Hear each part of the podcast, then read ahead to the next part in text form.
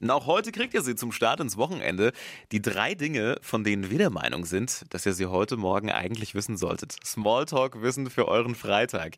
Erstens, uh, es gibt Plagiatsvorwürfe gegen ESC-Gewinnerin Loreen aus Schweden. Ja, Ihr Siegersong Tattoo würde angeblich so einer Elektronummer aus den 90ern ähneln. Das werfen ihr jetzt zumindest ein paar User auf TikTok und Twitter vor.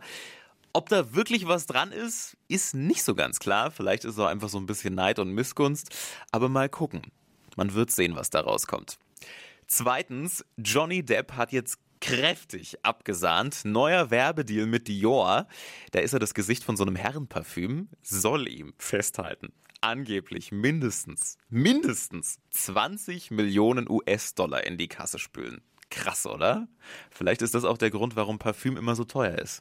Die müssen einfach den Johnny bezahlen, ne? Und drittens, bis zu 5 Meter Neuschnee und das mitten im Mai auf der Zugspitze hat es in den letzten Tagen nochmal richtig kräftig geschneit. Ich habe Bilder gesehen. Wahnsinn. Mit Schneefräse mussten die da durch. Heftig.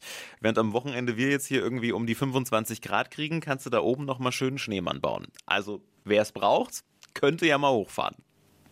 Das waren sie, die drei Dinge, von denen wir der Meinung sind, dass ihr sie heute Morgen eigentlich wissen solltet. Unser Spezialservice für euch für einen guten Start in den Tag.